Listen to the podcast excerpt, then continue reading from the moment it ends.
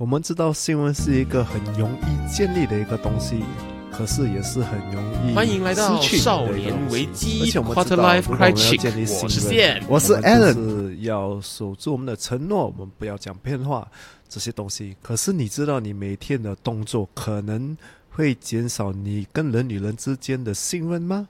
如果你想知道多一点的话，你就不能错过今天的少年危机。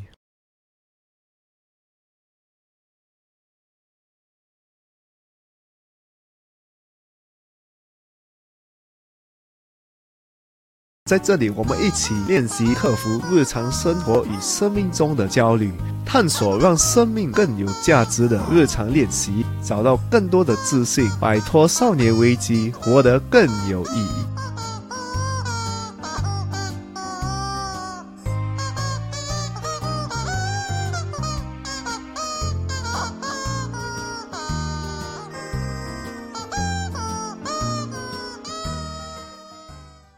我们在录这一集的时候呢，时间是二零二二年的三月二号，刚好呢农历新年过完了满一个月的时间，嗯，所以呢，不晓得只要是在亚洲长大的小朋友哦，小时候都会有这样的一个体验，就是呢，哎，你小时候很兴奋，你拿到你的红包钱，然后呢，这个时候你的父母都会伸出他的手跟你说：“来，啊 boy，把你的红包钱让妈妈来收。”妈妈帮你存起来，以后让你上大学的时候可以使用。然后呢，在嗯你准备要去上大学的年纪之后呢，你就会发现妈妈跟你说：“啊，什么红包钱？哦，我不小心把它花掉了。哇哦，不小心哦，我不小心去到一个星巴克点了一杯最大杯的那个 Frappuccino，然后我不小心去到了一个很知名的五星级牛排馆点了一个 filet mignon，我不小心把你的红包钱花光光了。这个我觉得会发生在很多人的身上。应该是很多人都有相似的体验啦。是，就是那个红包钱真的消失了。那红包钱不小心被你父母花光光了，重点哦，不小心，不小心把钱花掉。我今天不小心买了一间房子的概念啊。他不小心消失了。就 就是是当这样子的事情出现的时候，你就会觉得说，哎、你会有一点开始不知道怎么去相信一个人。虽然他是你的父母啊，所以因为他是你的父母，所以这个问题、这个状况，可能你不会感受到它有这么的明显跟严重。可是如果今天这个人是你身边的可能同事也好、朋友也好、伴侣也好的话呢，很可能他就会在你跟对方的信任之间上面产生一个很严重的一个呃 impact 的一个冲击。这个不只是会连累到，就是如果你会 impact 到你的同事、你的朋友，可能你跟你自己的信任感也是会掉。因为我要相信他，结果我把我的钱给他，他不小心把我的钱花掉，这样的一个概念。是是是，而且讲真的，这个社会也没有真正叫我们讲去建立信任。建立信任感，对对对对对，就呃，它比较常见的一个状况就是，比如说我们今天在聊天，我们提到一个大家都认识的朋友，嗯，你可以讲出，诶，我可以信任这个人，然后我们再讲另外一个我们共同认识的朋友，我们也可以讲出，诶，我不太信任这个人，可是具体是因为什么原因？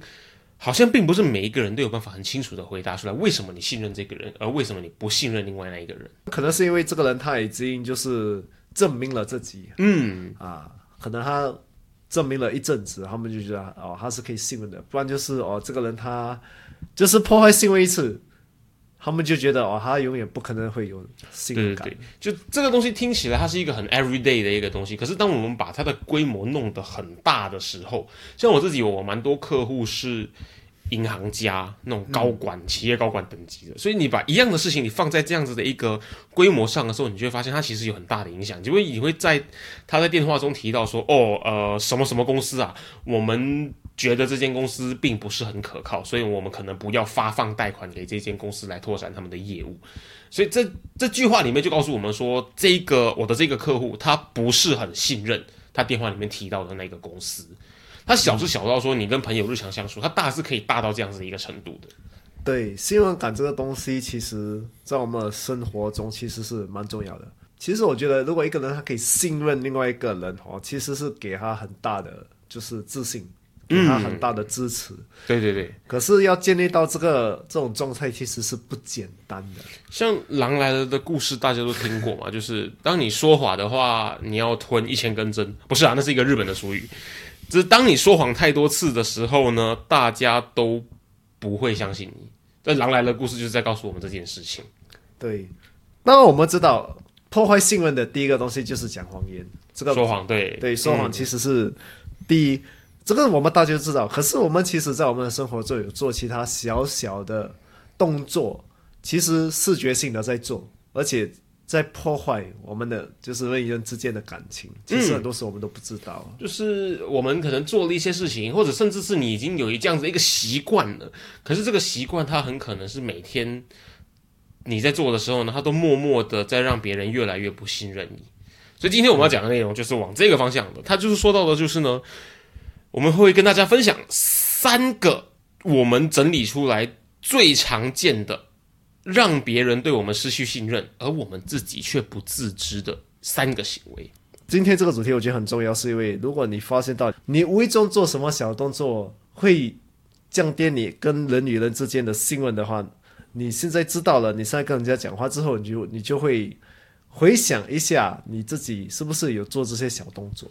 当你觉得身边的人都没有很信任你的时候，然后你已经开始察觉到了的时候，你可以听听看本集的内容，看看你有没有不小心常常做出以下的事情。那我们画重点哈，重点是“常常”两个字。为什么是常常而不是不小心？我们等一下会说到。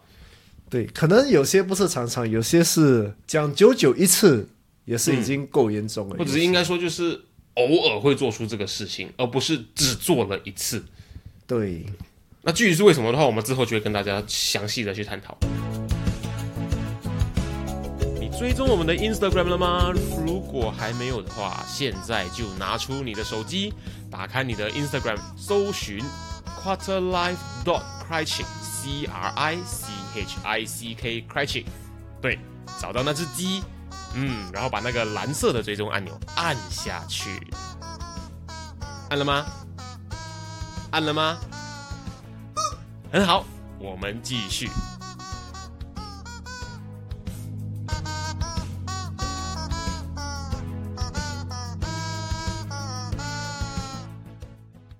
当然，首先第一个也是。我相信是大家最有感觉，也大家也最清楚。只要是有这个事情，你可能犯过这个错的话呢，它是绝对会影响别人对你的信任感的，或者是影响你对别人的信任感的。那这第一个重点呢，就是虽然大家可能都知道，可是我们还可以还是可以来好好的聊一下这个部分。那第一个重点是什么呢？你答应了某个东西，但是没有做到的时候，你会失去别人对你的信任。其实你们听完这句，你们。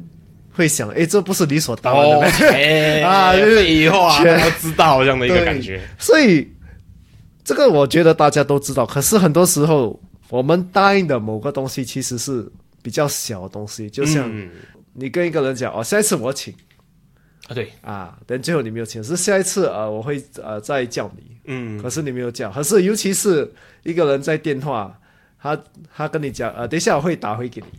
哦，对对对对。啊，像是你打去去问预定东西，还是你打去问东西的时候，他说哦，I follow back on you on that，哦，I'll call you back。那五分钟、十分钟、半个小时，他都没有打回来，然后再打回去，他会说哦，我还没有查到，我再之后会再打给你，然后可能他还是没有，还是没有打给你，对。真的很生气。对对对，所以很多这种小小东西哦，你只是顺口答应了，就是啊，对。啊，对，就是顺口，对，顺口就是哦，呃，下次再叫你啦。啊，这些其实改天吃饭。啊，改天吃饭。啊，改天吃饭，我们改天吃饭啊，OK OK，改天拜拜拜拜，啊，这是拜拜了，这是没没有再见了，所以很多时候对方会把你讲的这句话当真，嗯。啊，你不知道吗？啊，因为可能是他讲而已嘛，你你没办法控制对方会不会把这个事情当真嘛？对，而且很多时候我觉得你讲出来，你最好是做得到，啊，做不到就不要讲。啊改改天吃饭这种事情很小，对不对？哦，改天吃饭真的是小，可是你想一下，就好像好像不做到这件事情，其实蛮困难的。可是事实上，就是我们可能说五个改天吃饭的人，我们只会约其中一个出来吃饭的人。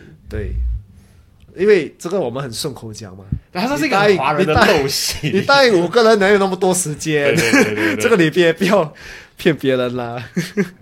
我们把它推的再远一点，只要华人小孩都会遇到的，可能就是小时候呢，父母会跟你说，哦，改天带你去动物园玩，哦啊改天带你去吃麦当劳，这个跟改天吃饭是一个一模一样的状况。可是对我们成人来说啊，改天吃饭大家都知道说，哦，这个是约得到就吃，约不到就算了，这个东西很常见，所以没什么好大不了的，没什么好在意的。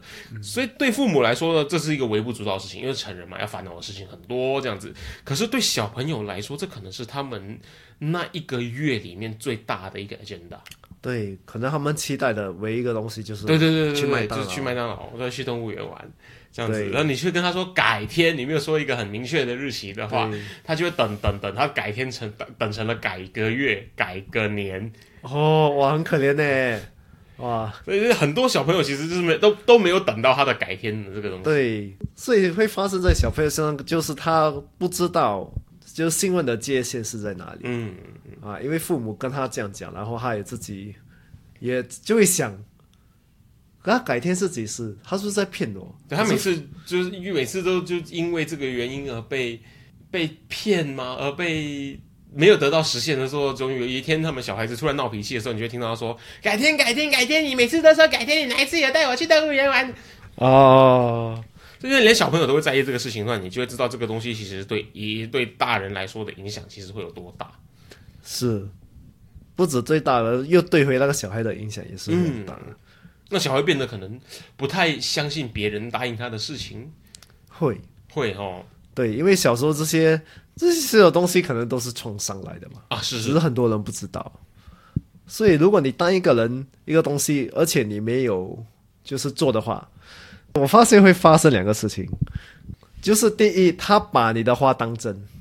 嗯，啊，然后你就，然后他就期待，然后等不到，他然后就失望。啊，然后就失望，然后就这个信任感就会跌。对，不然就是这个人就已经懂你，你只是说说而已。啊说说而已啊，你就是说说而已啊，他已经不把你的话当真，他就是根本就不信任你讲的话。嗯，啊，对不对？就是有两种，两个都不好啊，啊。两个都不好啊，对不对？就是有两个下场而已。是是是是是，只有两个下场，是说的很对。对，所以我发现，因为我本身人家这样跟我讲，我就是这两个下场，就是哦，听听看就好。对这个人我懂，他每次讲他不会做，我就嗯嗯嗯啊，不然就是我太相信这个，然后如果他没有做到的话，哇，我就会很失望。嗯，对，我就会失望，我就会受伤，对，没错。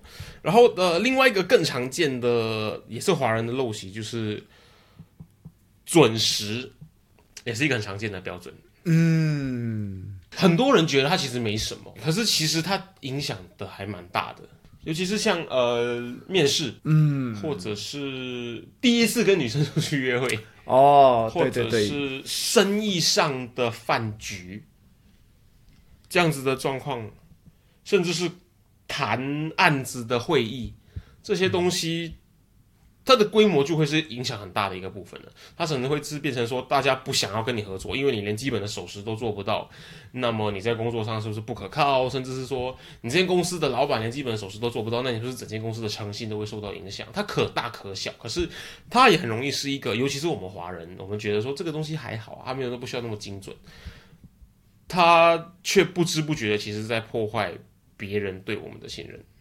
其实你想一下，如果你跟一个人约，而且你没有见过那个人，你第一个就是要看的事情就是他准不准时嘛。嗯，这是其中一个决定第一印象的一个东西，没错。因为我自己其实，在准时这个事情，我以前深受它困扰，所以我很深刻的感受得到，当你把这个东西改善之后，其实它还是有蛮明显的正面的一些影响的。一定的，一定的。嗯，你可以想一下，你想象一个人，你约好这个时间，然后他迟来，你看到那个人，你有什么感受？你本来心情好好的想要见到他，可是让你等了，随便啊，可能五分钟、十分钟、半个小时都好。他你看到他的时候，那个情绪已经是不太一样的情绪了。对，因为你就想，你就会想嘛，我们答应这个时间，而且很多时候人家想约十点，十点才来，其实应该早一点来嘛。嗯就是我觉得啦，你早一点到，事先做好准备，是你不会那么狼狈啦。对，也没有那么累，也没有那么就是匆忙啊，你有做好准备。其实我觉得准时这个东西其实是很重要啊，因为如果你没有见过一个人，你就是以准时就是可以，就是以第一个 first impression 就知道这个人哦，OK，他准不准时，其实会让你的印象很深刻。嗯，没错，也就是第一印象。看样子，这个是另外的。准时是一个还没有看到样子之前就已经决定第一印象的东西。对对对，所以准时它就是像我们刚刚说到，你答应一件事情，就确保你要做得到。所以准时它其实也符合在这个条件里面啊，就是你答应了你十点要到，你就十点要到。对。可是很多人不把它跟答应了要做到这个东西连在一起，可是它其实就是同样的事情。是。因为很多时候，因为我们答应的东西，其实就像我讲的，你有那个控制权，就是你可以决定不讲出来。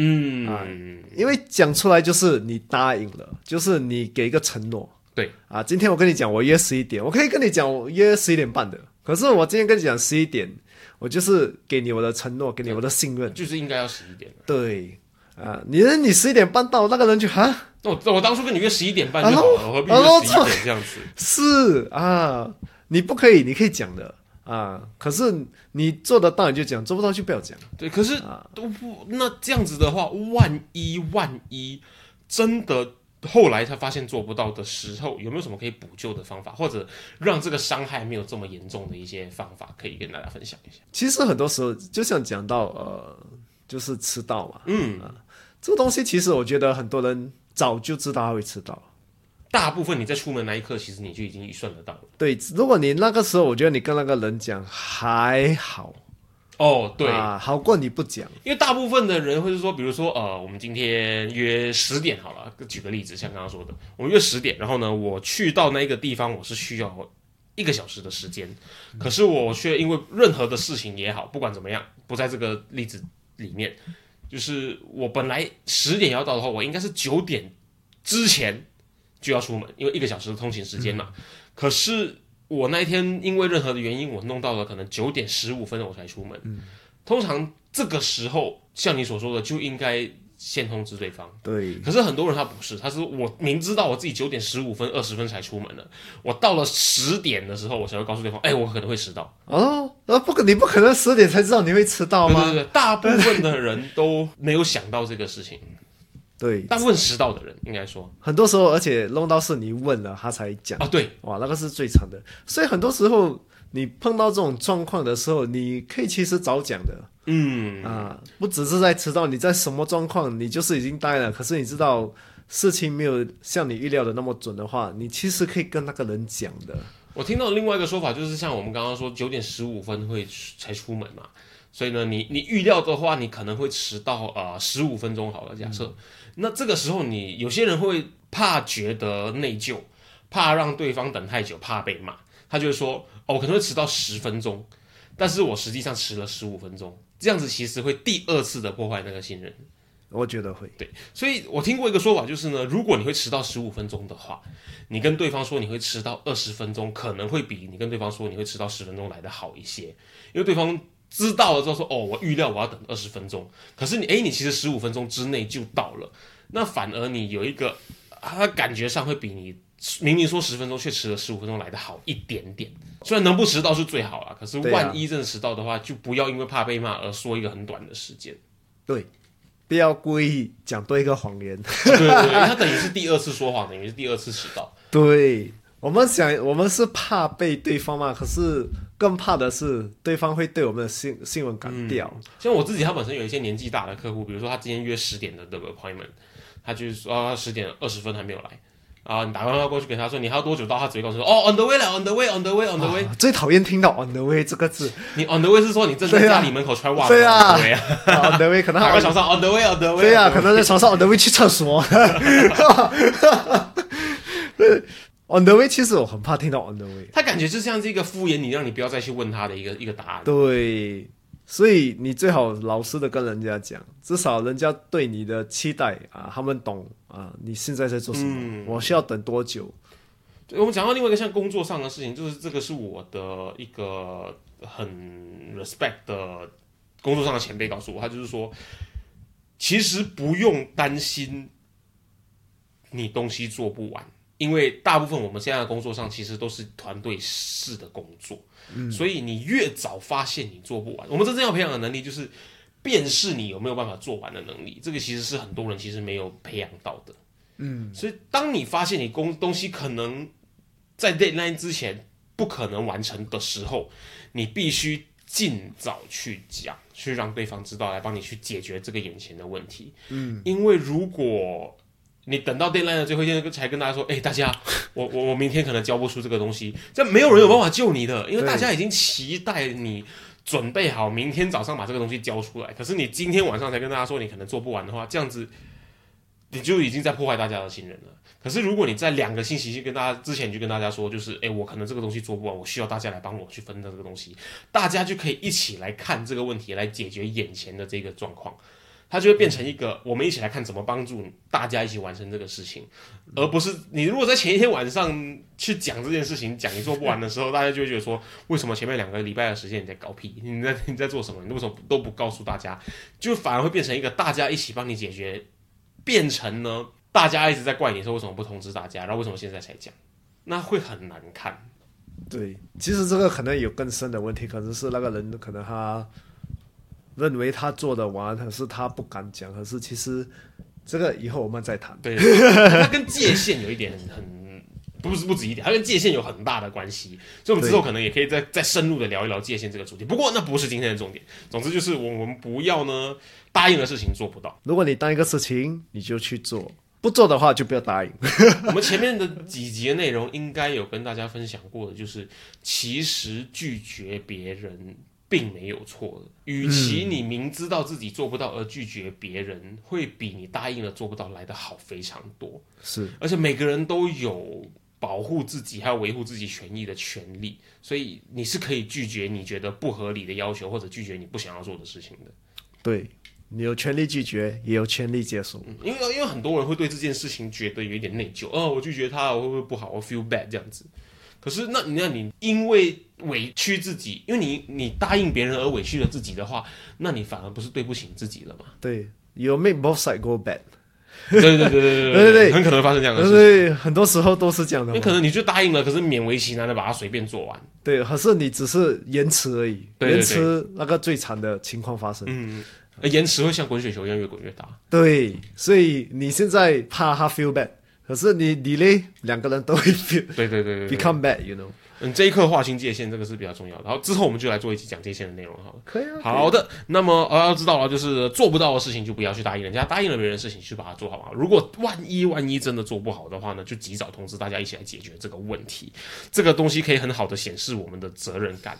那我们的责任感呢，其实其实就是一个别人信任我们的其中一个很容易看到的一个标准啊那既然说到责任感，我们刚好就讲到了我们的可能会不小心犯下的第二个呃错误，第二个行为，来跟大家分享一下。当你不愿意扛起责任，还怪罪别人，你会失去别人对你的信任。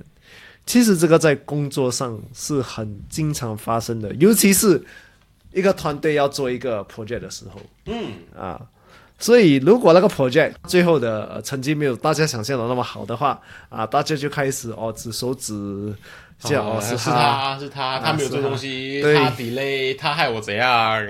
对，不道歉啊，千错万错都不是我错，对，不然就是呃把自己很像受害者，哎呀我没有做什么，哎呀。一定是因为他怎样怎样还这样子的啦。你看现在 COVID 害我呢，不能在家里上班，诶，啊，那个就是给借口啦，嗯，也是另外一个，这个会大大的降低你跟别人的信任。当他这样子的行为产生的时候呢，哦，他做一个东西，可是当事情出包的时候，他就会说，哦，不是我的错，是因为他怎样怎样，所以我我我或者是另外一个人怎样怎样，或者是因为天时地利人和都没有到位，所以我没办法做到这件事情。总之，先说完错不是我的错的时候，别人会觉得以后我自己的案子又经过你的手，却在你的那边出包的时候呢，你会不会也一样这样对我？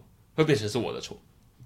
或者把责任推卸给我，等等等等这样子的事情发生，所以我就会开始产生一个我可能会考虑不太想要跟你合作这个这样子的一个那个想法。更惨的话，他会把就是大家看彼此就是有心机的那种眼神，嗯，就是哇，我跟你合作了一下，你又背叛我，然后啊，每个人就就抢我功劳，还是啊说、对对如果那个出问题的时候呢，这个 project delay 啊，就说哦是因为他我就被推出去死，对每个人就会变成很自私，每个人就真的不扛起责任。嗯，啊。就是这个 project 好的时候，每个人是一个团队；不好的时候就变个人。了。啊 不是一个团队啊。啊，this is a team effort 啊，很好，我们是一个团队做的东西，这个团队在我的带领之下，我的。我的带领之下，大家完成了这个 project 很好，然后出问题的时候就是。这个团队呢，大家非常的不合作。对哎呀，如果大家当初愿意听我的的话呢，那么我们这个案子就可以完成了。哇，又是你，对我的功劳最大了。所以讲讲难听一点，你如果在一个团队里面的话，你是这个团队的一份子嘛？嗯，你不是领导人，你还是这个团队的一份子。所以你在一个团队里面，就是接受你进入这个团团队。对啊、所以你一接受的话，你就要知道，其实这个团队它的结果是好是坏，你一定要扛起这个责任。嗯，因为还是跟上一个点讲的，你有权利不接受这个团队。嗯，你的权利不进入这个团队做这个。对等一下，真的有吗？你在工作上，人家给你的那个工工作上主管给你的那个工作，你应该没有办法拒绝啊。如果是你分内的工作的话，啊，你也没有办法选你的团队啊。老实说，其实你选团队，如果你知道这个团队开始有问题，你可以跟上司讲嘛。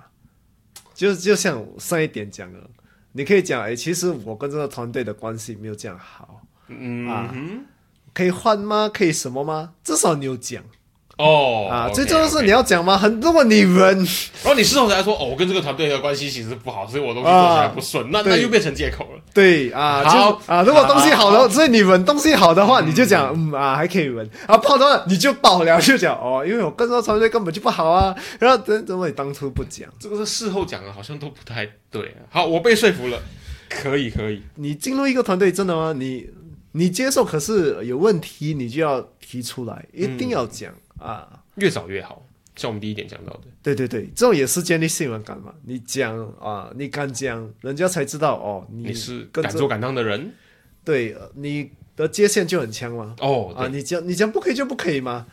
最怕就是你讲可以，就像是跟上一点讲讲可以，可是最后不可以，哎呦，这个后果是大家也不想要的。所以一个团队，如果你接受了，你进入里面了，你们一起做了，出了问题，大家一定要扛起那个责任。嗯，啊，那个领导当然也会扛最多啦，可是你不能全部推给他嘛。对，没错。啊，就像你是一辆车，你的领导就是那个 engine，可能你是那个一个很小的螺丝啦。可是如果一个车少了你那么一个小的螺丝，那个车也可能运作不了。嗯，很可能会发生这样子的事情。对，所以你不能以为你哦，我是一个螺丝啊，啊不，这个不是我的错啊，因为它是那个 engine 啊，对不对对对对，engine 不转还不够我啊。可是你多小，你还是有贡献的。我在工作上跟人家合作，都得到的一个体悟就是呢，责任其实不是百分百只在领导人身上的。就是我们在工作上会遇到很多人，他保持着一个又不是我负责的心态，我只把我负责的东西做好而已，这个东西又不是我在管，这样子一个心态。可是我也听说过，就是如果呢，公司里面的每一个人都有把自己的工作，或者是自己的这间呃部门、这间公司或者这间店。当成是自己的公司来经营的话呢，整个团队我们会获得非常不一样的成效跟成果，因为大家会比较愿意付出。可是前提就是我们需要先能够打造出这样的一个环境，让大家有这样的一个想法。很多时候呢，我们会想要说，我如果参与了一个 project，我就会想要收。一点功劳，我就想要有 credit。虽然我可能只是啊、跑个腿去拿个 USB 从 A 部门送过去 B 部门而已，你又想要，你也想要分一点点功劳，因为大家都会想要这样子的一个情感上的、情绪上的一些不满足感。可是我们要知道，就是当你想要分那个功劳的时候，我们同时也应该要承担责任。如果他往不好的方向去前进的时候，我们也是有责任的。不然的话，你就都说功劳就好啊，你就责任不关你的事。不知道为什么很多人他们很怕拿起责任，就是怕被怪哦。我觉得怕被怪，所以代表就是他们以前在工作上、在生活上就有出现过这样子的问题，然后到时那时候都都说我来做，然后出问题的时候也都是我的问题，对对对，应该是有发生过这样的一个 trauma。是，然后然后就怕，人家都怕接受责任。可是责任，我觉得大家是一定要接受的，因为要你要成长，你要就是定要接受责任。对啊，你不能推卸责任，这样你永远活着是一个小孩的境的状态嗯，啊。或者我们大家讲的再生物学一点的话，就会是你需要能够变得更强壮，你需要扛得起更重的重量，而且永远是一个瘦皮猴，一个皮包骨干干的这样子。对对对对对，所以接受责任是我觉得是必经一个人生中的必经成长的路。对啊，你一定要接受，接受了你才开始可以成长，你才可以往外走。当然不代表说你一定不会犯错，可是更重要的可能是你犯了错之后，你怎么样子去扛起这个错误，你怎么样子对这个错误负责，这个可能会比呃功劳本身来的更重要，或者是比功劳本身来的更能够让你学到更多东西，对啊，因为功劳很容易啊，因为功劳是已经是就是就是爽而已嘛。爽了咯啊，是 when 就是有 shit happens 的时候，大家会怎样反应？没错这个还更重要。这个不止在工作上，这个在你个人人生也是很重要。我觉得，因为你人生本身其实有很多小小的责任。他可能有一些错误是你会觉得你没有办法接受，你这种可以犯下这样子一个错误的。可是如果我们自己没有办法接受的时候，那别人也更不可能接受这个事情啊。你自己一定要接受。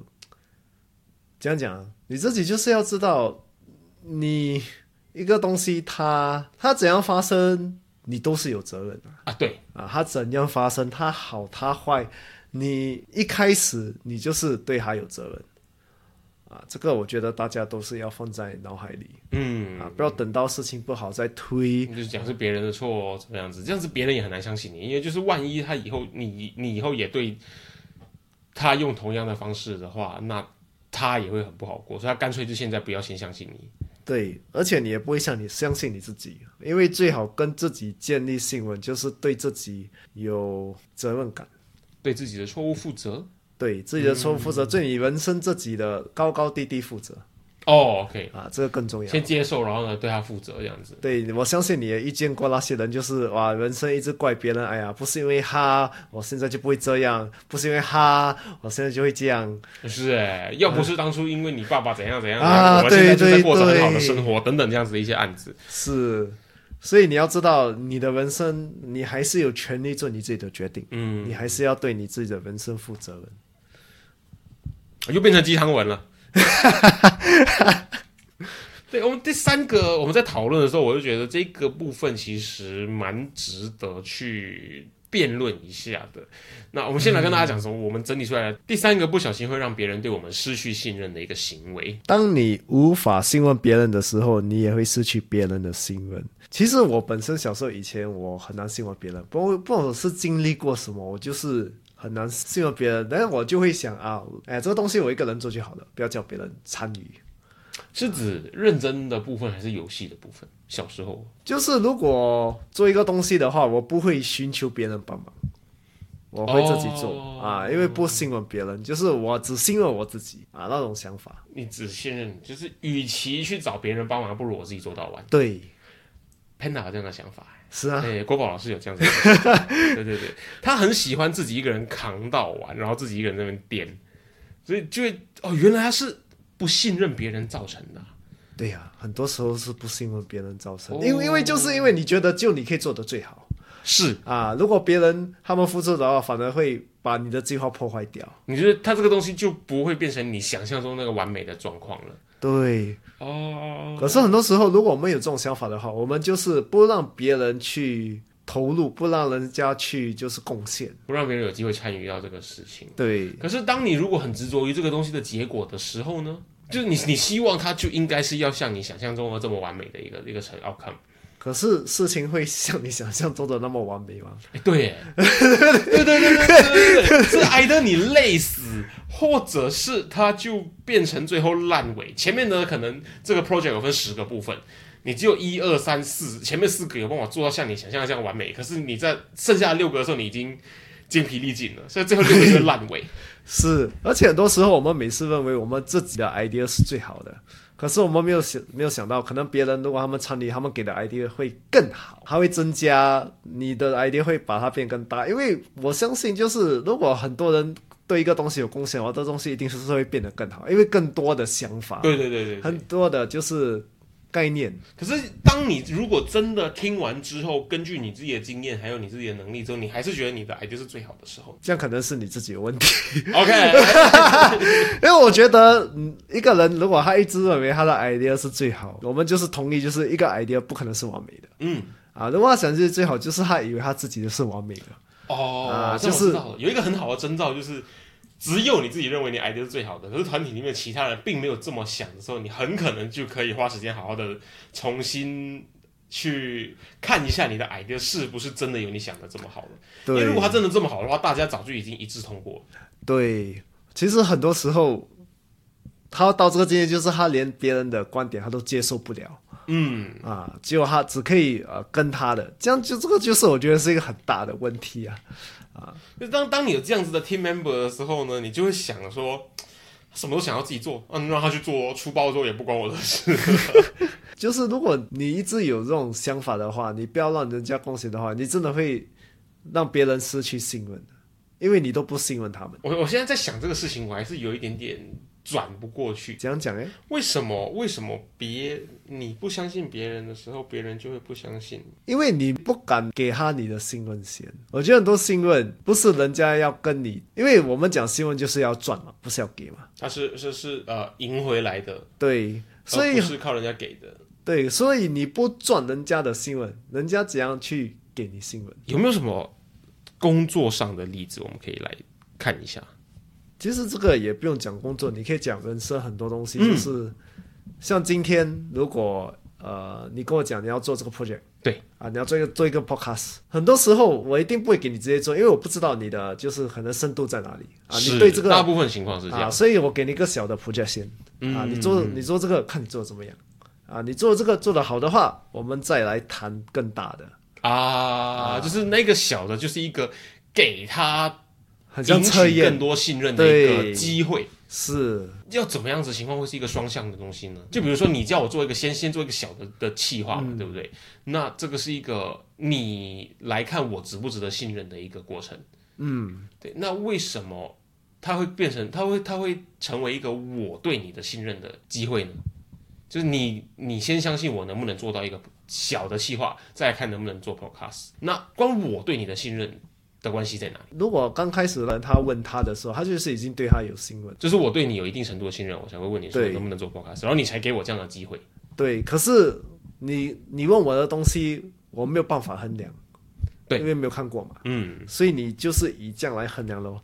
所以讲回我们这个 example 的话，就是如果一个人他为什么要开始信任别人，那个人才会开始信任他。嗯，因为如果你把自己就是关起来的话，你永远就是看不到别人的信任，彼此的信任。哦，你不愿意让别人参与你在做的事情。对，所以你要慢慢，你就是让他参与来赚那个新闻。对对，就好像就是你跟他说，哎、我们现在要做这个部分，你能不能帮我去 set 这个东西？然后他，你能不能，他能不能帮你去 set 这个东西？你把这些责任分出去的时候，大家在帮你去完成，或者是大家在一起去完成他们的各自的这个部分了之后呢，他们在建立成就感的过程当中，他们也会建立说你是愿意把东西分给他们做的这样子的一个信赖感。对你敢分，就是你有信任嘛。所以他们就会开始渐渐相信呢，你是相信他们的，对这样子，他们知道你是相信他们的时候呢，他们就可以更加放胆的、更加自由的去发挥他们的专长是，啊而且重要是呃，你们我觉得每个人也是要知道是，你信任可以，你们可以不用同意一件事情嗯，啊，就是可能你可能他就像你讲的，他们可能有不一样的看法。对。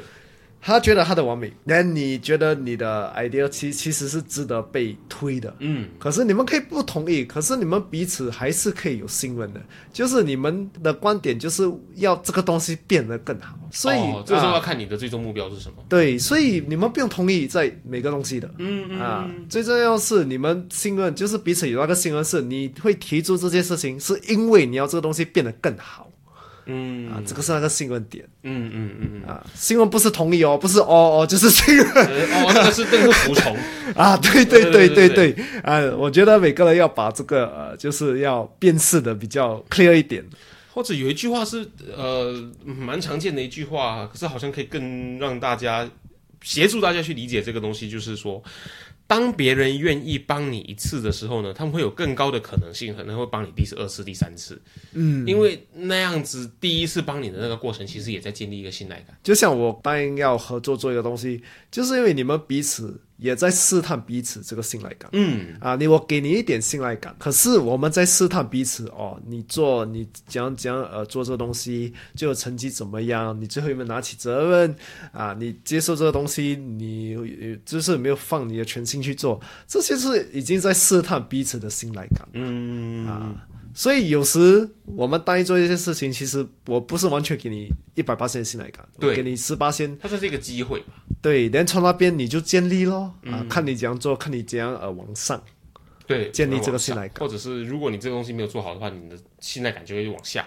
对，所以嗯我们同意做一件事情，你不用给太大的事情，给小的事情先。就像刚才我讲的，你要做一个大 project，我给你一个小的先，啊，看你做得了吗？你做得了才给大的喽。那听起来很残酷，可是你如果连小的都做不好的话呢，那你把大的做好的几率也不高。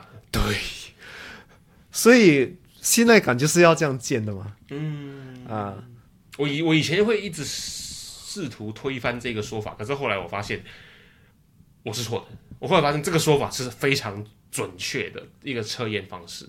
对，就像为什么呃很多人像这个 example 我们讲的，为什么很多人他们不能接受给别人信任感，是因为他们曾经就是给太大给一个人太多的信任感，嗯，然后他们被骗，还然后是被付出太多，然后呢，结果不如预期。对，所以弄到他们就是不敢再信任别人嗯，啊，因为刚开始给了太多的信任了。所以你想一下哦，如果你不信任任何人的话，你连你的家都不会出去。哦，因为你只信任你自己的房子，然后你不信任世界上的任何人，那你出去会发生什么事情？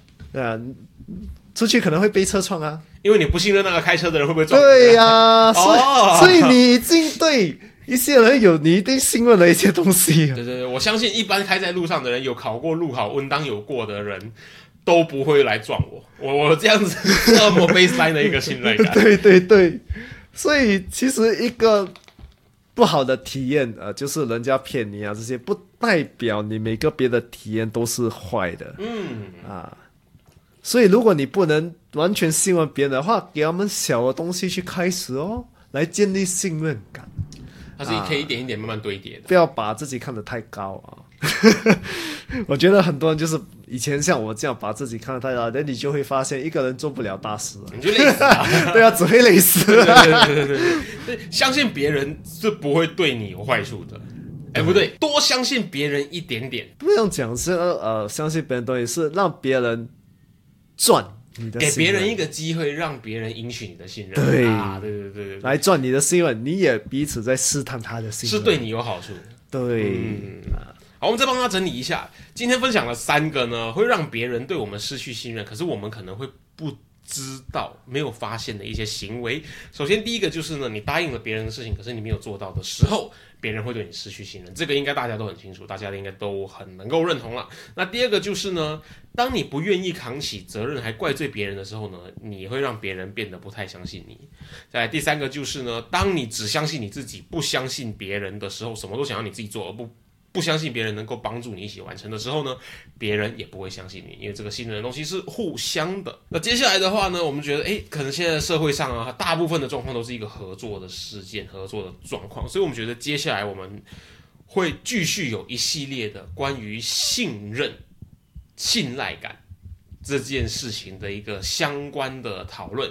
如果你你也觉得你不太容易相信人，或者你觉得你太容易相信人，你很容易受到伤害的话呢，我们就会一起来跟你探讨这样的一个内容，我们一起来练习如何的更相信你自己，如何的呢赢取更多别人的信任啦。那下一集的内容呢，我们会继续跟大家分享信任相关的东西。下一集我们要讲的就会是呢，下一集我们要讲的就是呢，信任这个东西的本质是什么？我们跟大家分享了整理出来的，我们觉得关于信任很可能大家都不太清楚的三件特质、三个特殊的事情。所以呢，如果你想要更能够去引起别人信任，如果你想要更了解自己究竟怎么相信别人，自己究竟怎么不相信别人的话呢，就绝对不要错过下一集的内容了。那少年危机今天跟大家分享到这边，我是谢，我是 Alan，我们下集集见。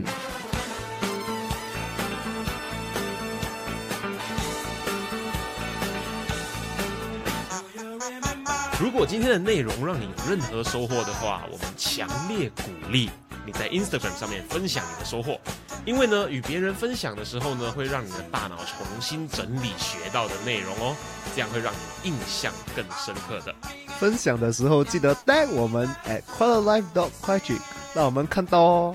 当然，如果你害羞的话，也可以 PM 我们。有任何疑问或是有任何想要探讨的主题，都欢迎你与我们联系。可以在 Instagram quarterlife dot crychick 联系我们，或者是呢 email 到 quarterlife crychick 没有 dot at gmail dot com quarterlife c r i c h i c k crychick at gmail dot com。